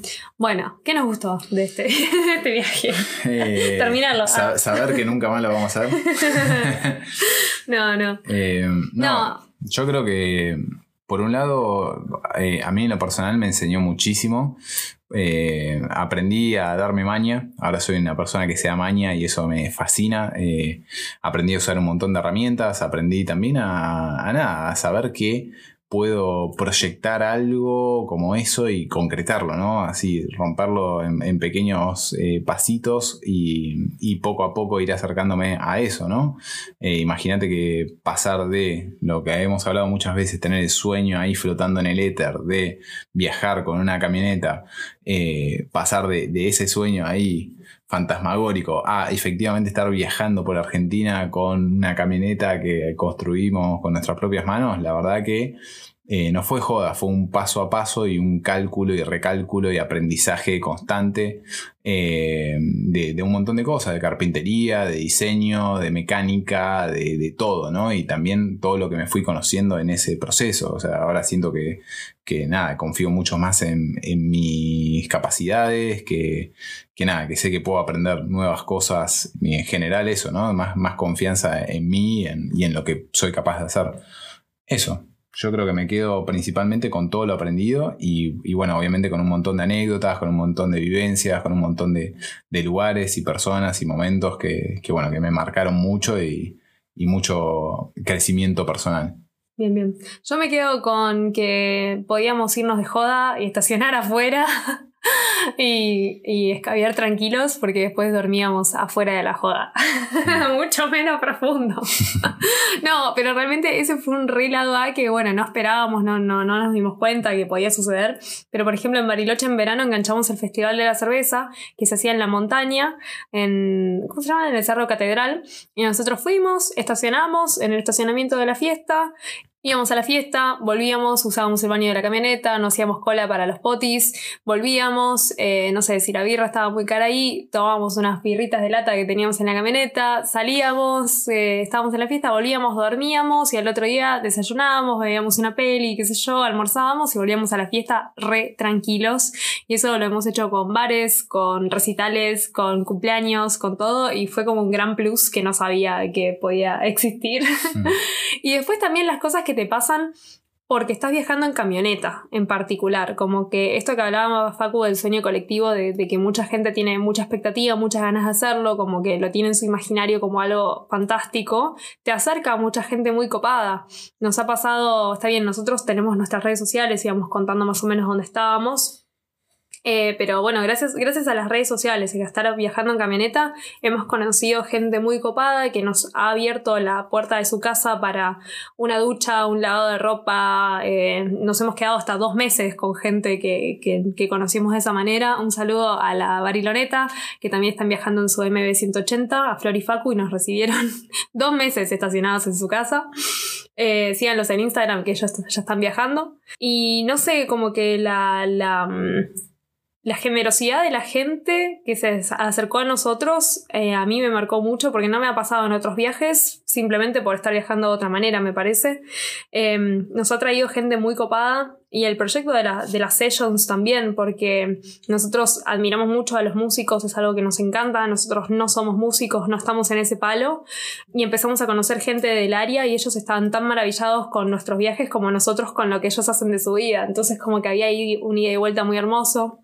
Y, y, eso, ¿no? La gente te toca bocina, te ofrece cosas, te regalan tortas, tipo, te, te, pasan, te pasan cosas locas por estar viajando en camioneta y por estar estacionado ahí, ¿no? Eso es muy hermoso. Sí. Sí, sí, sí, sí. Bueno, y también la libertad de poder decir, me quedo acá todo este tiempo, si me gusta me quedo, si no me gusta me voy que también se puede hacer viajando en mochilero, ¿no? O de otras maneras, pero la camioneta tiene algo así como, como me llevo mi casa conmigo y tengo todas mis comodidades cerca todo el tiempo. De repente, no sé, me quiero ir y me llevo mi heladera, me llevo toda mi ropa. Eso tiene el peso, ¿no? De estar viajando con toda esa responsabilidad que le pase algo, pero por otro lado tiene toda la libertad de, de decir, bueno, tengo todo lo que necesito a todos lados donde voy y lo tengo todo a mi alcance. Em, y qué más, no sé, la ruta era re linda también, estar simplemente en la ruta, tomando mates, escuchando musiquita y que la ruta sea parte del viaje, más sabiendo que tardábamos mucho de, cualquier lado a cualquier otro lado, era algo súper, súper lindo. Y poder recibir y compartir nuestra camioneta con otra gente, ¿no? Ha venido familia a visitarnos, hemos llevado amigos por Bariloche, no sé. Eh, poder abrir nuestra casa a otra gente estaba re bueno.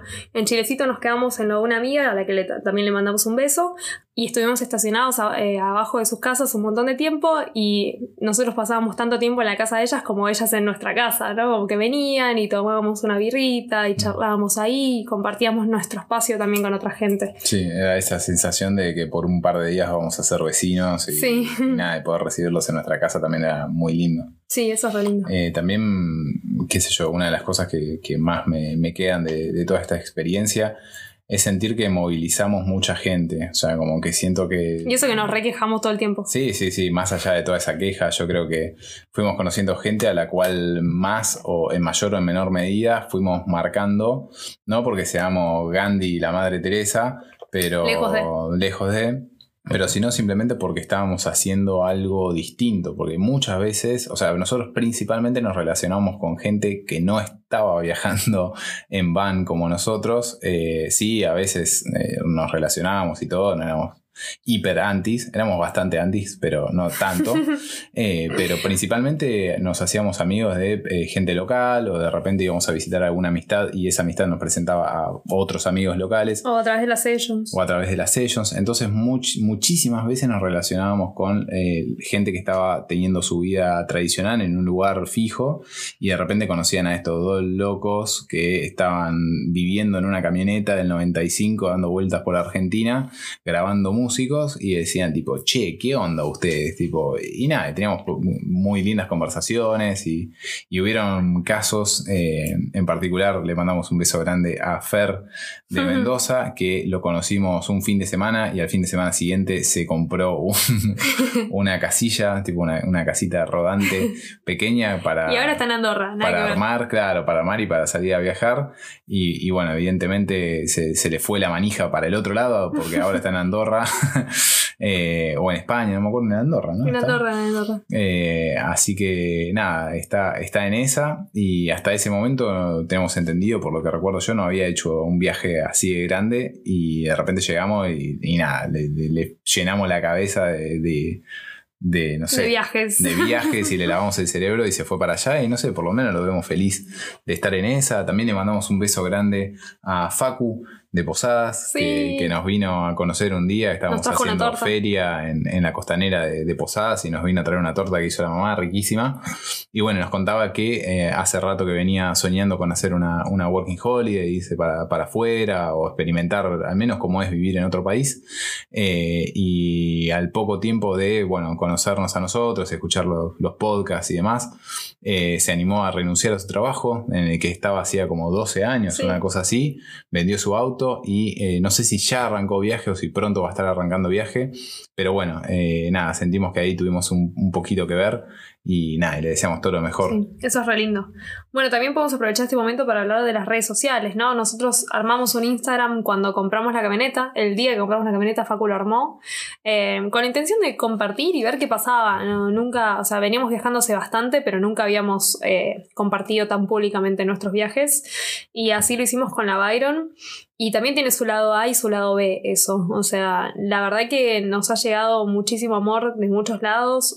Como les decía antes, ofrecimientos de, de lugares donde estacionar, duchas, etcétera, ayuda pero también eh, requiere mucho tiempo, o sea, las redes sociales se llevan mucho nuestro tiempo, nos ha costado también eh, entender un poco qué es lo que queremos compartir, cómo y tratar de mantener, nuestra prioridad siempre fue mostrar lo, más real posible, ¿no? Cuando uno la pasa mal, cuando uno la pasa bien, cuando dormís en estaciones de servicio, cuando te despertás en un lugar espectacular, si se te rompió algo, y dar información útil más allá de, un, cada tanto un video lindo de tipo, mira, aguante, no sé, Bariloche Em, y se ha llevado mucho tiempo, eh, es muy desgastante y también nos llega mucho hate, sobre todo cuando hablamos en inclusivo, nos dan con un caño ahí tremendo.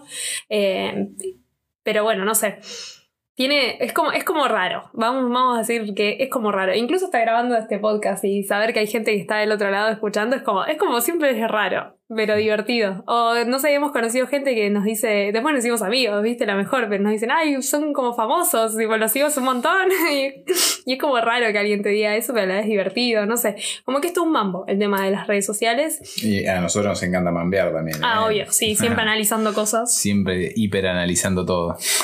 pero bueno, en definitiva como la gran conclusión de las redes sociales es que lleva mucho tiempo eh, construir una audiencia, poder comunicarte con la gente, decidir qué contenido vas a, vas a, poner ahí. Bueno, obviamente que, el algoritmo te favorezca de vez en cuando ayuda, pero eh, también es bastante difícil pero nos ha dado muy buenas oportunidades tanto de hacer canjes y de hacer cosas que no hubiéramos podido costear o que no hubiéramos elegido costear en este viaje, como, no sé, alguna navegación, comidas afuera y demás. Em, y también nos ha eh, acercado a mucha gente muy, muy, muy copada. Y es el día de hoy que aunque nuestro viaje con la Byron haya terminado, eh, vamos a seguir con las redes, por lo menos por ahora.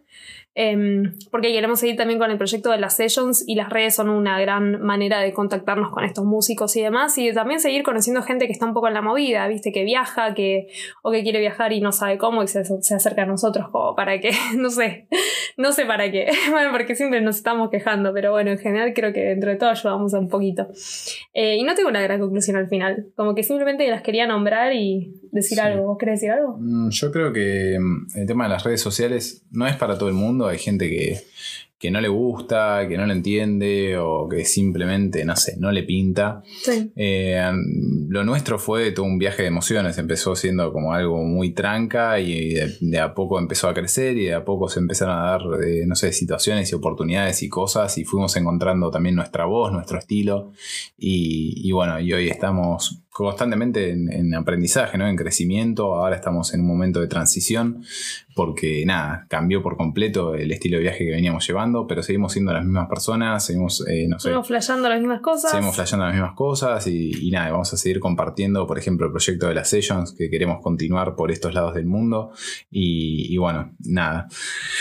Pero aquí iba con esto. Ah, a que más allá de todo, yo creo que las redes son una buena forma de. Eh, es una, como una buena carta de presentación, digamos. Mm. Como que también te da mucha. No te digo credibilidad, no sé si es esa la palabra, pero sí es como una forma de decir, bueno, esto somos nosotros, esto es lo que hacemos, estas son las cosas que nos gustan, esto es lo que no nos gusta, y, y de esta forma lo comunicamos. Y no hace falta que tengan miles y miles de seguidores ni nada por el estilo. Capaz es más algo personal, algo para compartir con y, amigos y familia.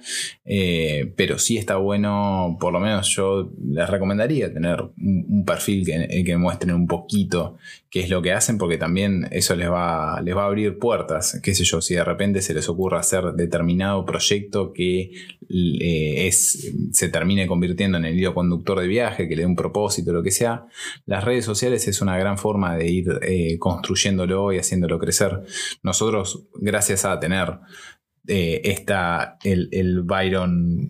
El Byron, verso. El Byron verso, este multiverso de, la Byron Bank. Eh, eso, ¿no? Como tener todo este, este flash digital de eh, la Byron Bank nos permitió crear nuevas cosas como el podcast que nos salvó la, la cabeza durante la pandemia, nos dio algo para hacer. nos ayudó a, hablar con otros viajeros en un momento en el que estábamos todos encerrados.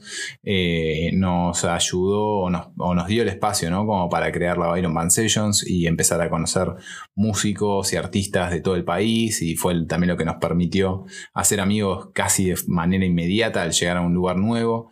Eh, así que nada, qué sé yo, cada uno con lo suyo. El balance es positivo. para mí el balance es positivo. por algo seguimos haciéndolas. Exactamente, pero bueno, a tomárselo con soda. Eh, ah, no, no porque uno se compre una van tiene que abrirse un Instagram. Exactamente, y, tampoco tomárselo como un concurso de popularidad porque muchas veces pasa eso y se generan situaciones chotas porque, ah, yo tengo más seguidores, vos tenés menos seguidores y, y no sé, y mis seguidores no te los comparto con vos y hay mucho ego de por medio en las redes sociales, así que nada, no les recomiendo que se lo tomen de esa forma y tampoco sean comparando. Simplemente úsenlo para, para hacer, eh, hacer la que les pinte a ustedes. Nos ha pasado igual de compararnos y eso lo hablamos por experiencia, pero ahora creo que ya no lo hacemos más. Em, ¿Qué nos queda? Bueno, aprendizaje, vos dijiste un poco esto de arte maña y demás. A mí me queda la adaptabilidad, porque, bueno, creo que la vengo trabajando. La adaptabilidad y desapego son dos cosas que vengo trabajando desde que empecé a viajar, pero nunca tan concentrado como viviendo en van. Y, la verdad que eso, te tenés que adaptar muy rápido a, dormir en la calle, a que el avance sacuda, a estar en una ciudad, de repente en un pueblo, de repente en un lugar donde no hay nadie, donde hay tormenta, donde no se, no se escucha un solo ruido, hace frío, hace calor, y, y, vos estás ahí siendo la misma persona todo el tiempo mientras todo lo de alrededor cambia constantemente. Y bueno, tenés que poder seguir durmiendo, tenés que poder seguir comiendo y cocinando y haciendo tu, vida. Y, te vas acostumbrando a esas cuestiones, ¿no? Así que siento que, que, la van fue una gran forma de, trabajar esas cosas, tanto el desapego de, los vínculos que fuimos conociendo como la adaptabilidad a todo lo que nos rodeaba. Em, ¿Algún otro aprendizaje?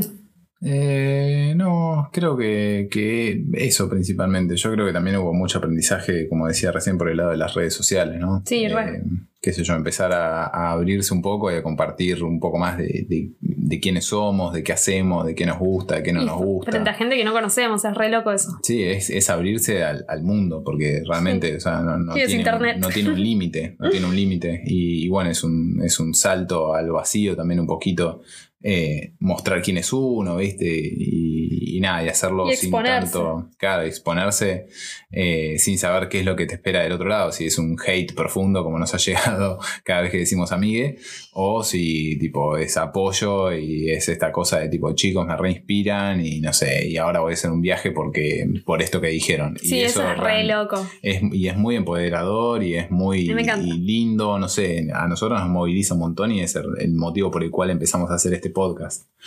Em, bueno, me gustaría que habláramos sobre Argentina como un país para recorrer, que fue nuestra experiencia en particular, y después ya podemos pasar capaz alguna anécdota y eh, consejos finales. Dale. ¿Qué te parece? Me parece verdad. Bueno, Argentina como país para recorrer. Tiene cosas buenas y cosas malas como todos lados, pero bueno, en parte al no estar casi nada regulado está buenísimo porque casi que puedes dormir en cualquier lugar y por otro lado, al no estar regulado, a veces no sabes dónde puedes dormir y de repente te pueden venir a sacar. Como que nunca sabes con qué te vas a encontrar. La aplicación esta iOverlander ayuda mucho, pero bueno, tiene información muy variada porque de repente una persona tiene una experiencia positiva y otra persona tiene una experiencia negativa en el mismo lugar, ¿viste? Y uno tiene que tratar de ser criterioso y ver un poco cuál es la situación. Em, las estaciones de servicio han sido, fantásticas para nosotros para dormir, por lo general eh, son de los lugares más seguros porque tienen cámaras o luz o sobre todo pueblos que no conocemos. O los playeros mismos te dicen, no, hay un guardia que va a estar acá tipo toda la noche, entonces uno se siente más tranquilo. No aconsejamos en... Em, o sea, no aconsejamos. Hemos estado en ciudades, pero siempre uno se siente un poco más inseguro en las ciudades que en las afueras. Hay ciudades por las que no pasamos directamente porque nos da un poco de cosa. Eh, en Buenos Aires apenas llegamos, que la teníamos que tener para vender, la pusimos en una cochera para evitar problemas, porque todos sabemos, no sé si todos sabemos, pero Buenos Aires no es el lugar más seguro de, Argentina, de hecho es el menos. ¿Qué más? Bueno, no, no en todos lados podés estar al lado de la naturaleza también. Por ejemplo, Bariloche es un lugar que tiene, está lleno de laguitos, pero no todos, no todos tienen em, Bajadas. Bajadas. Entonces, la, fantasía de dormir al lado de un laguito en Bariloche, nada, te encuentra con la realidad de que no es tan posible. Sí, también hay muchos lugares que son privados, ¿no? O sea, está bastante privatizado el sur, entonces, nada, hay veces que, no podés acceder a esos lugares a menos que pagues por, un camping o, o algo así. Eh, nosotros nunca hemos pagado por campings, siempre, creo que no, nunca pagamos para alojamiento, excepto por cuando nos estábamos quedando en ese hostel que, que pagamos mensual porque nos íbamos a quedar ahí fijos. Eh, siempre lo pudimos evitar. ¿Qué más?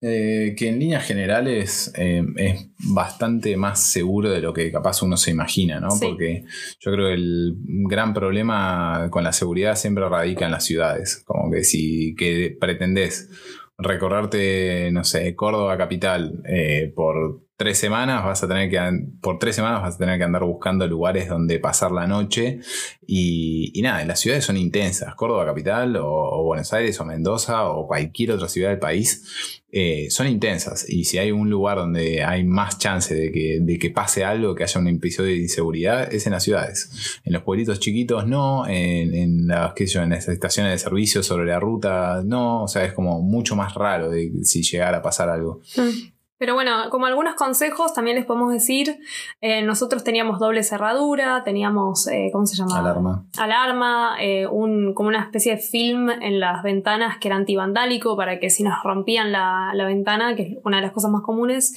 que se mantenga ahí o que demore un poco el robo. Nunca dejábamos cosas de valor a la vista siempre si íbamos a dejar la camioneta por un buen tiempo, o sea, no sé, nos íbamos a hacer una caminata, por ejemplo, de horas, tratábamos de dejarla en un lugar lo, más seguro posible, con alguna cámara o donde haya otros motorhomes o donde sea.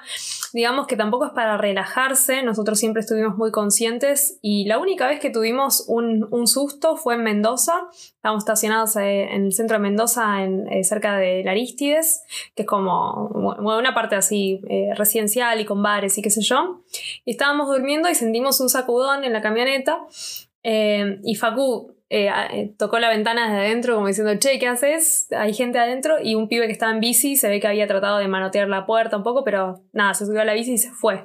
Y esa fue la única cosa que nos pasó ahí que nos asustó un poco. Eh, pero bueno, entendemos que creo que era un sábado de la noche, mucha gente borracha que salía de ahí también, no era el lugar más seguro para quedarse de todos eh, y aún así eso fue lo, máximo que pasó. Sí, por suerte. Por suerte. Sí, obviamente hay otras historias de otros viajeros que le pasan cosas peores, eh, pero bueno, es parte de la vida, ¿no? También puedes vivir en un departamento y te pueden robar.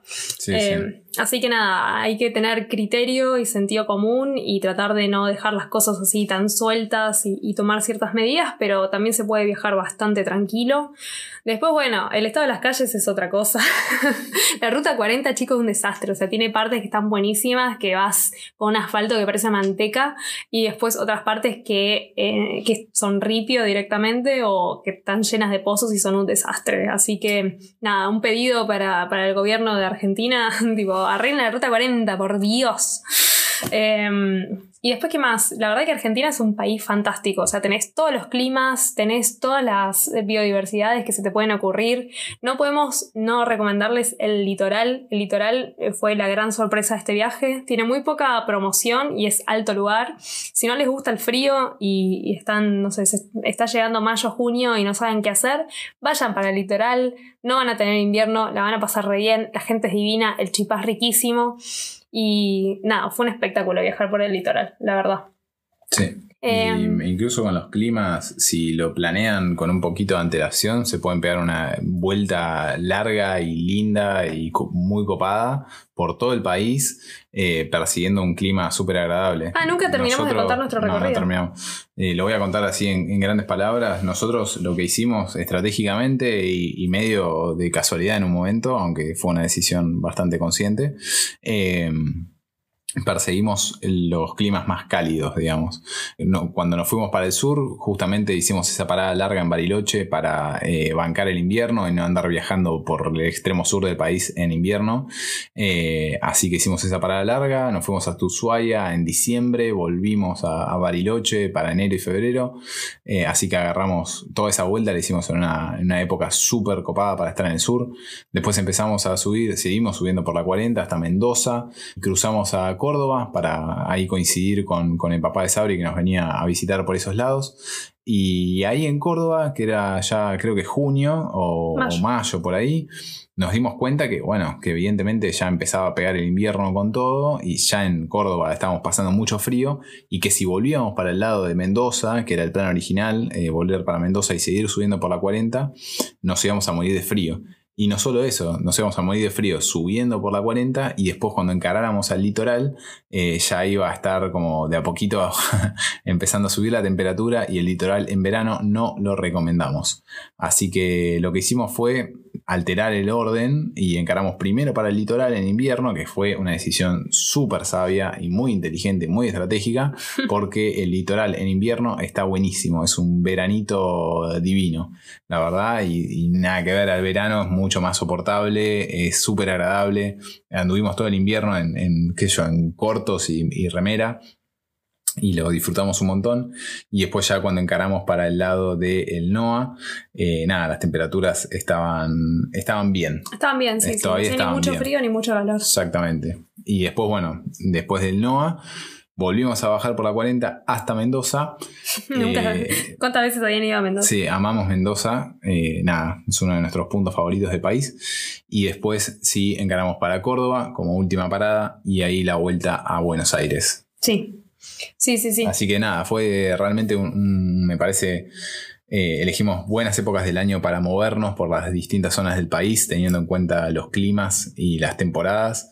Eh, y nada, y hoy podemos decir que fue todo un éxito porque la verdad, no, o sea, sí pasamos frío y sí pasamos calor, obviamente, pero podría haber sido muchísimo peor. muchísimo peor. Sí, sí, la verdad que los climas extremos se sienten un montón en la camioneta, si hace mucho frío se siente y se te congela todo que no puedes salir de la cama, em, y si hace mucho calor no puedes estar en la camioneta de, que te derretís, ¿viste? Entonces nosotros tratamos de evitar esos extremos en la medida de lo posible y mantenernos con climas templados, y por suerte en, su mayoría lo, lo logramos. Em, ¿Qué más de Argentina? Bueno, nada, tenés muchísimas cosas para hacer, muchísimas cosas gratuitas, también hay un montón de caminatas por todo el país, muchos parques nacionales que son bastante costeables, los que tienen precio, si uno es local, paga bastante poco. Em, ¿Qué más? ¿Qué más? No sé. Creo que tenemos un reel en algún lado de por qué Argentina es un, buen país para viajar y teníamos una información más fresca en ese momento.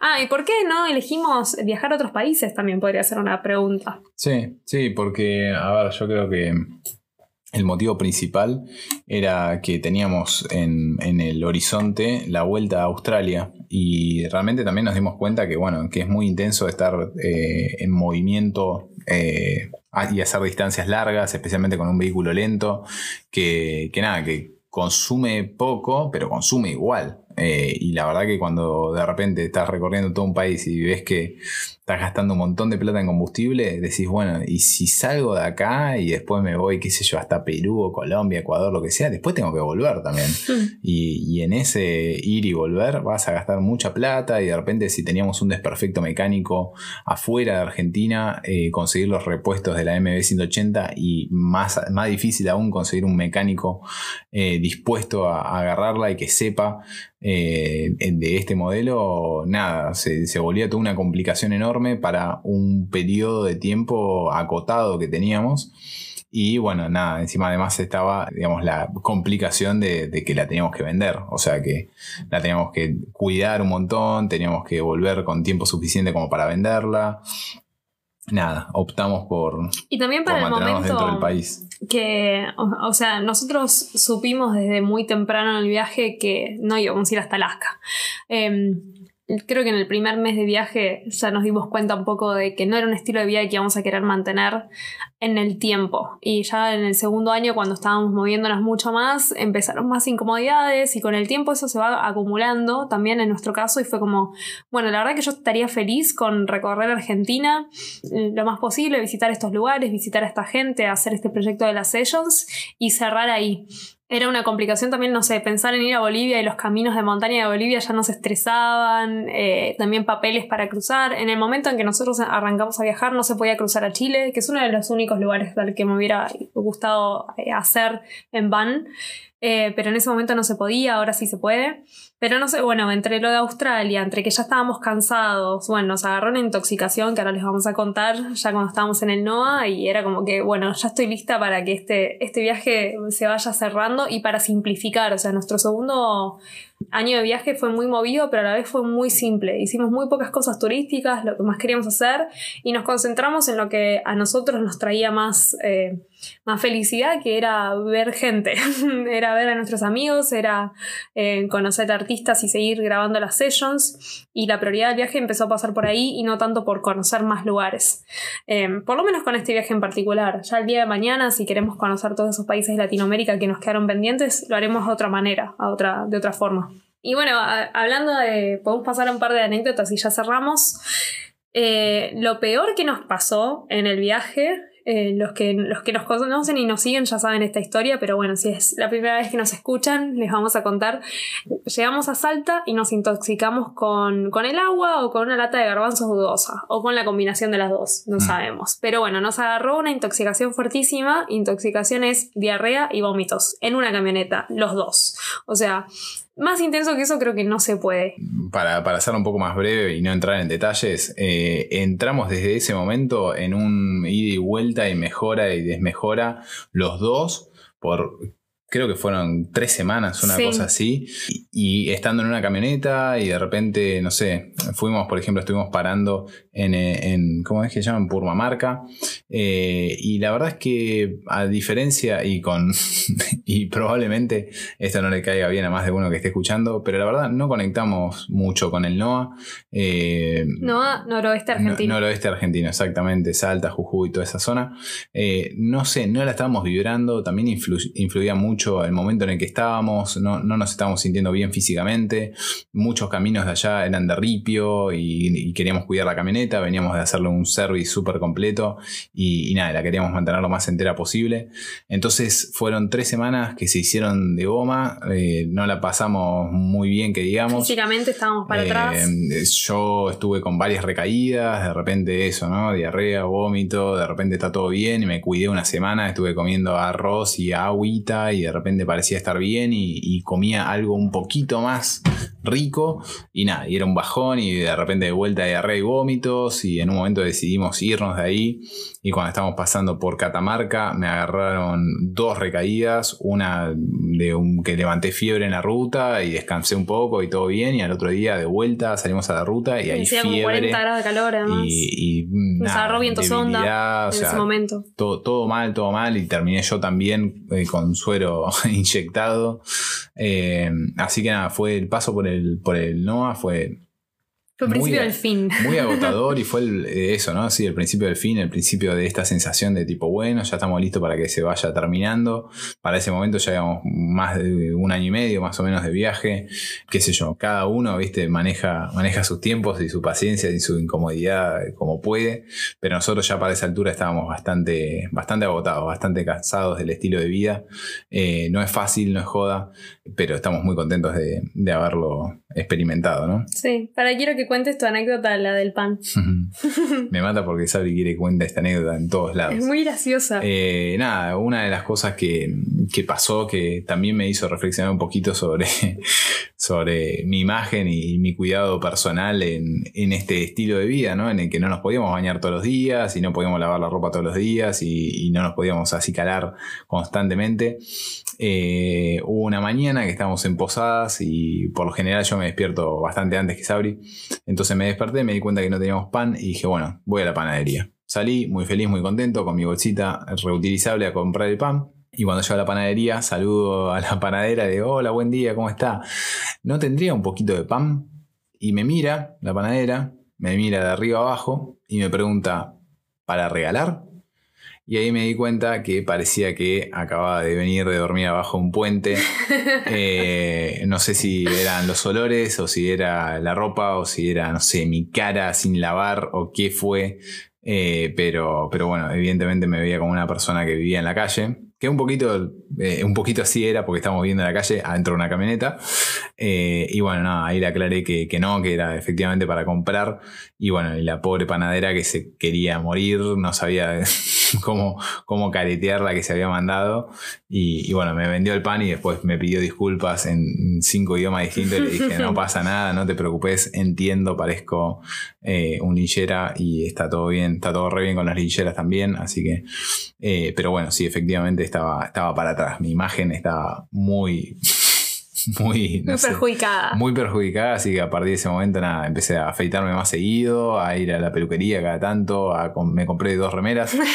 Eh, así que nada, ahí como un, pequeño recordatorio para todos los que vayan a salir a viajar así. Eh, nada, cuídense un poquito. Cuídense un poquito. Cuídense un poquito, cuídense un poquito.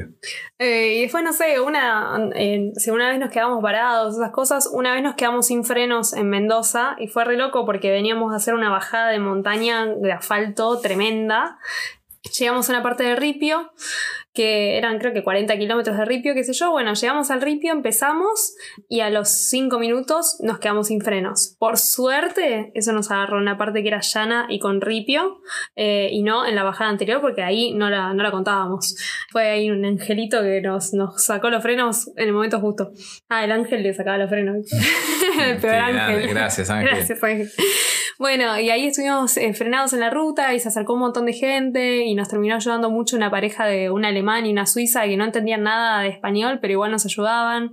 Eh, pasó una camioneta de la que salían como 50 personas, no sé cómo hacían, y nos daban mate también. Se parecían una vez autito de payaso, ¿viste? Salen 25 payasos de un autito chiquitito. Y finalmente, bueno, Facu lo pudo resolver. Yo estuve ahí asistiendo emocionalmente, pero la verdad que no tenía idea qué estaba pasando. No teníamos señal tampoco ahí. No señal. O sea, no podíamos llamar a una grúa, no podíamos consultar en el grupo de WhatsApp de viajeros eh, con este vehículo.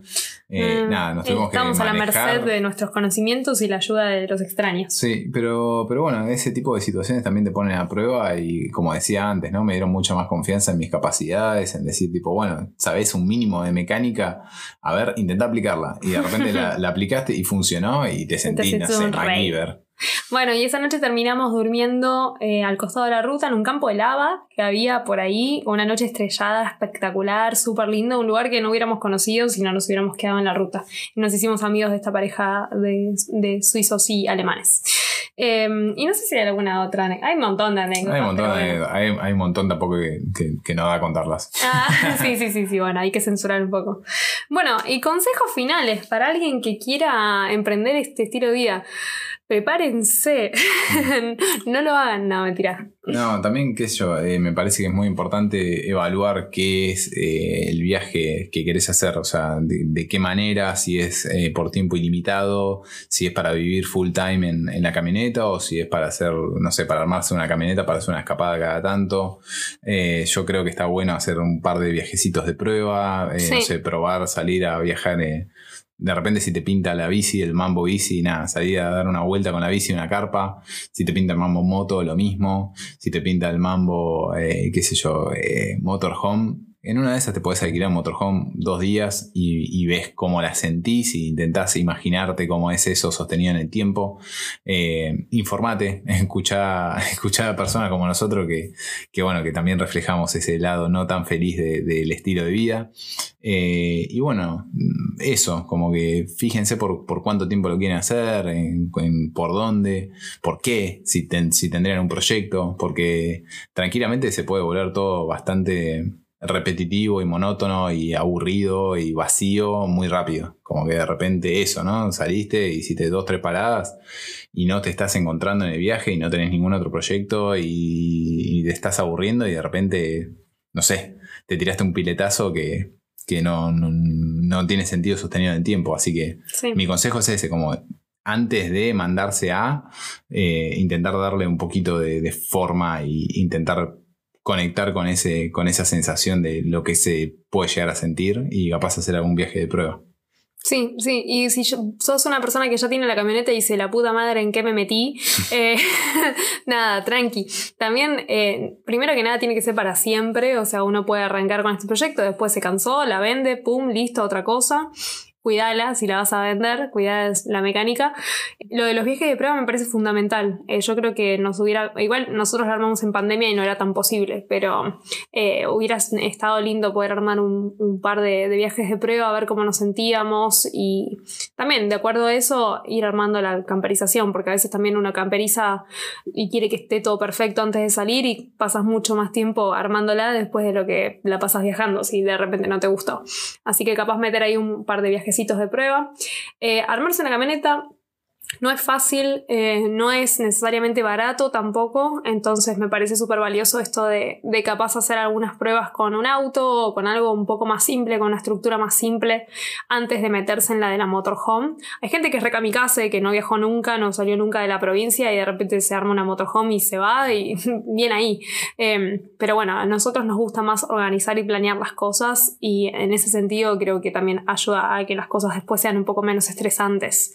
Así que a eso, organizarse, tal vez armarse un poco una estructura financiera, si la preocupación pasa por la plata, bueno, a ver qué cosas puedo hacer hoy en mi día a día para el día de mañana viajar en camioneta y no tener que estar tan, tan preocupado, capaz aprender, no sé, a programar o hacer algo que, te permita trabajar con la compu. Em, y bueno, y esto, ¿no? y seguir a un par de cuentas que que en la medida de lo posible reflejen también lo malo de, este estilo de vida, ¿no? Porque en, en, su gran mayoría está todo muy romantizado y está bueno ver todo, ¿no? Como todo lo, todo lo lindo que hay, que lo, existe, lo existe, que existe, pero también como, como lo un poco más choto que estamos contando acá. Sí, sí, sí, seguir a personas realistas. No seguir quedarse, a personas realistas. No, quedarse con el alemán todo trabado y la suiza toda yogi, porque eso, ese es el 1% de, de la gente que hace esto, ¿no? Sí, capaz seguir gente del país que vos vas a recorrer, ¿no? O de la, del continente que vas a recorrer. Porque no te sirve mucho el ejemplo de gente en Estados Unidos que dice, convertí mi camioneta en 10 días porque compran todo por Amazon y le llega a su casa. y, tan solo gasté 50 mil dólares, ¿viste? Y bueno, sí, capaz para vos 50 mil dólares es un vuelto, pero yo me tengo que endeudar tres vidas para, poder hacer eso. Sí, así que eso, capaz buscar gente un poco más realista y preguntar, ¿no? Eh, si les quedan algunas dudas, pregúntenos a nosotros o a otra gente que esté viajando de esta manera, investiguen un poco y bueno, y después lo único que queda es lanzarse, o sea, si, si el tema es el miedo, miedo siempre va a haber, pero pero es una vida como. No, no, sé si es una vida como cualquier otra, pero digamos, es tu vida. Simplemente que vas a hacer tu vida en movimiento. No sé si se entiende. ¿Se entendió? Se entendió. Listo. Bueno, nosotros somos Facu y Sabri, como les contamos, si quieren seguir nuestras nuevas aventuras, nos encuentran en Instagram como arroba la Byron Van, Byron con B larga Y, Van con B corta. El proyecto de las sessions lo pueden encontrar en nuestro canal de YouTube, donde también hay algún que otro tutorial de cuando nos daban ganas de hacer tutoriales. ¿Qué más? Eh, también pueden encontrar la lista de las sessions si quieren eh, escuchar musiquita nueva. Nos buscan como la Byron Band Sessions y van a encontrar una lista de reproducción con todos los artistas que pasaron por la band. En Spotify. En Spotify. Y eso, si les queda alguna otra duda, consulta, nos quieren mandar amor. Si nos quieren mandar hate por decir amigue, guárdenselo, no les vamos a dar bola. Mm. les mandamos un beso, espero que lo hayan disfrutado y chau. Nos vemos la próxima.